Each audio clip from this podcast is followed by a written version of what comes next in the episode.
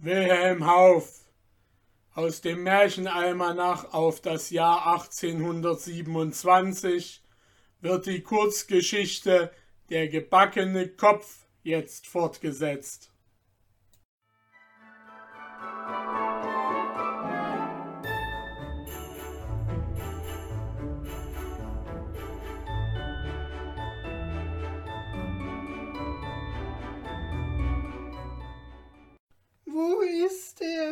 Sagte er.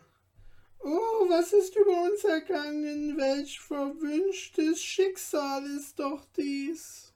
Wo ist er? schrie der Sklave aufs neue.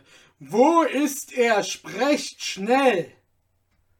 Der arme Schneider wusste nicht, was er sagen sollte. Er wälzte eine Antwort um die andere auf der Zunge, bis er endlich ganz wie in einem Netze saß. Habt ihr ihn verbrannt? Nein. Habt ihr ihn weggeworfen? Nein.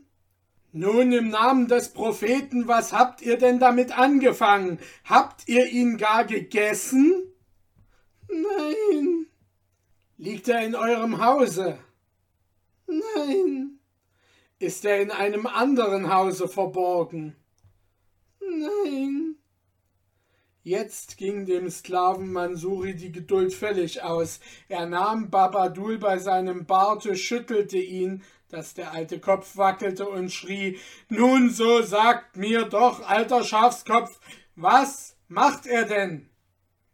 Er bratet, antwortete der Schneider und schnappte nach Luft. Jetzt ist es ja heraus. Er bratet, sagt ihr rief der Sklave mit großem Erstaunen. Warum bratet ihr ihn? Wollet ihr ihn verzehren? Ich spreche wahr. Was wollt ihr weiter? antwortete Babadul. Er bratet jetzt. Und nun erzählte er weitläufig, was er und sein Weib in der Verlegenheit getan, in welche sie waren gesetzt worden. Zeigt mir den Weg zum Bäcker, sagte Mansuri. Wenigstens werden wir ihn gebraten erhalten, wenn wir ihn nicht anders bekommen können. Aber wer ließe sich auch träumen, den Kopf eines Janitscharen Aha zu braten? Allah illallah! Sie gingen zum Bäcker Hassan, der eben sein Brot aus dem Ofen nahm. Als er von ihrem Begehr hörte, erzählte er ohne Zaudern alle Umstände, wie der Kopf aus dem Topfe auf den Nagel des Barbiers gekommen war. Die drei Männer, Mansuri, der Schneider und der Bäcker, gingen nun hinüber zum Barbier und fragten ihn, was er mit dem Kopf seines ersten Kundes von diesem Morgen gemacht habe. Kio Ali versicherte nach einigem Bedenken, dass er den grässlichen Gegenstand als ein Geschenk von Elis selbst betrachtet und folglich das Recht zu haben geglaubt hätte, ihn dem Giaur Yanaki hinüberzubringen, der ihn wahrscheinlich seinen ungläubigen Gesellen bereits in Gestalt von Rostbrätchen vorgesetzt haben würde. Voll Verwunderung und Staunen, bei jedem Schritte den Propheten anrufend und über den Ausgang der unerhörten Begebenheiten ungewiss, nahmen sie den Barbier mit sich, und gingen nach Janakis Trinkstube. Der Grieche war bestürzt, als er so viele Türken in sein Haus treten sah, und hatte eine Art von Ahnung, dass sie nicht seinen Rostbraten, sondern einem anderen Stück Fleisch nachspürten. Als man ihn daher über den Kopf befragte, leugnete er standhaft, etwas davon zu wissen. Der Barbier zeigte den Platz, wohin er ihn verborgen hatte, und beschwor es auf den Koran. Mansuri wollte eben die Sache genauer untersuchen, als sie auf das Getümmel auf der Straße aufmerksam wurden und die Bewegung erfuhren, die in der Stadt herrschte, nachdem man jene beiden Köpfe des Juden entdeckt hatte. Mansuri, der Schneider, der Bäcker und der Barbier begaben sich nun an jenen Ort, wo der tote Jude lag, und siehe, dort erkannten sie zu ihrem großen Erstaunen den so lange gesuchten Kopf. Janaki der Grieche aber hatte im Vorgefühl, was über ihn kommen würde, unterdessen ohne Säumen sein bares Geld zusammengerafft und war aus Stambul entflohen. Wo ist der Grieche? sagte Mansuri und wandte sich um, weil er glaubte, dieser habe sich auch an sie angeschlossen. Wir müssen alle, wie wir hier sind, vor dem Sultan erscheinen. Ich wollte wetten, er ist davongelaufen, sagte der Barbier. Ich bin nicht so blind, dass ich nicht sehe, dass er es ist, der den Juden mit dem Kopf Nummer zwei versah. Ansuri hätte gern den Kopf mit sich genommen, aber umgeben wie er war von einem Trupp wütender und bewaffneter Soldaten, welche Rache schwuren dem, der ihnen ihren Anführer getötet, hielt es für das Beste, sich still zu entfernen, und seine drei Zeugen an der Seite erschien er sogleich vor dem Angesicht seines Herrn.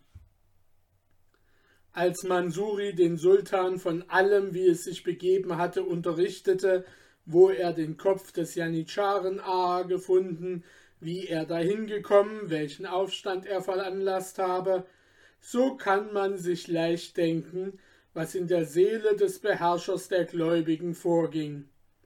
Er fühlte, es würde ihn lächerlich machen, wollte er die Sache mit allen Umständen erzählen, und doch war es unmöglich, diese Angelegenheit so wie sie stand beruhen zu lassen, weil zu befürchten stand, dass der Aufruhr endlich zu einer sehr gefährlichen Höhe wachsen würde. Er war eine Zeit lang unentschlossen, kräuselte seinen Knebelbart und murmelte Holla, holla vor sich hin. Endlich aber ließ er den Mufti und den Großvezier rufen. Diese waren nicht wenig beunruhigt von dieser plötzlichen Vorladung, wussten nicht, was mit ihnen geschehen würde, und ihr Gemütszustand war nicht zu beneiden, als sie an der hohen Pforte anlangten. Doch als sie von dem Aufruhr und seinen Ursachen unterrichtet wurden, sammelten sie sich zu ihrer gewöhnlichen Ruhe. Nach einer Beratschlagung, wo manches verworfen und wieder aufgenommen wurde, kam man zu dem Beschluss, dass der Schneider, der Bäcker und der Barbier und der griechische Bratenmacher vor dem Gerichtshof des Mufti erscheinen und einer Verschwörung gegen den Janitscharen Aha angeklagt werden sollten. Dass sie seinen Kopf entwendet hätten, um ihn zu scheren, zu backen und zu braten, und dass sie verurteilt werden sollten, das Blutgeld zu entrichten. Da aber der Bratenwirt, der Grieche, die nächste Ursache des Aufruhrs gewesen war, weil er den Kopf also gröblich beschimpft hätte, er auch überdies ein Ungläubiger wäre, so wurde beschlossen, dass der Mufti ein Fetmach ergehen lassen sollte, kraft dessen sein Kopf abgehauen und an denselben Ort gelegt werden sollte, wohin er den Kopf des Janitscharen A gelegt hatte. Man kam im Staatsrate ferner zum Beschluss, dass, um die Janitscharen zu besänftigen, ein neuer A, der ihnen gefällig wäre, gewählt der Alte aber mit allen Ehrenzeichen seines Standes begraben werden sollte.